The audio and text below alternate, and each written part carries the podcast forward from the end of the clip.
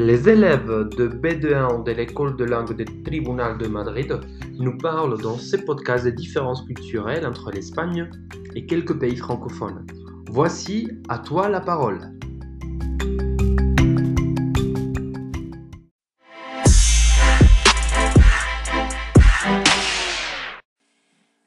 Bonjour à tout le monde.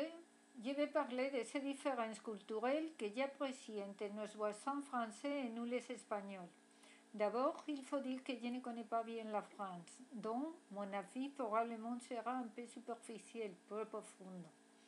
La France, comme l'Espagne, est un pays méditerranéen qui parle une langue latine, mais selon moi, c'est un pays qui utilise sa langue autant à l'écrit qu'à l'oral plus formellement.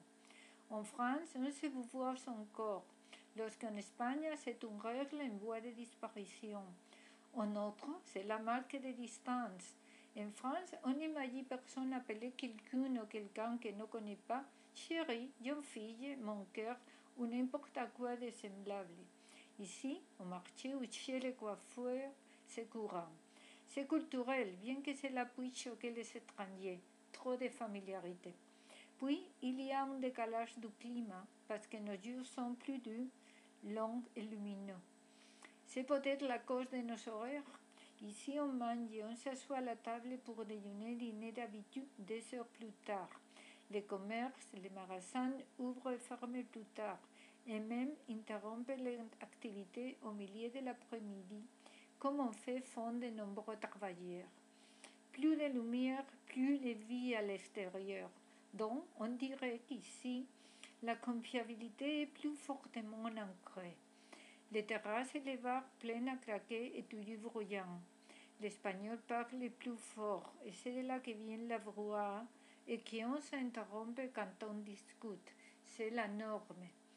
Ensuite, et ce qui est important, on était les chaleurs tellement intenses qu'elles nous incommodent et qu'elles nous empêchent de mener une vie active. De la poudreté, sans doute aussi, que le calendrier scolaire soit différent avec les plus longues vacances d'été et avec un système scolaire qui change sans cesse tout le temps. À chaque gouvernement, une nouvelle législation. D'après que je crois, le système éducatif français est plus solide, plus stable. Et finalement, bien que je sache qu'il y a plus de différences, je citerai la religion. Avec la Pâque si proche, je dirais qu'aussi en Espagne, celle-ci est plus profonde d'un point de vue politique et social.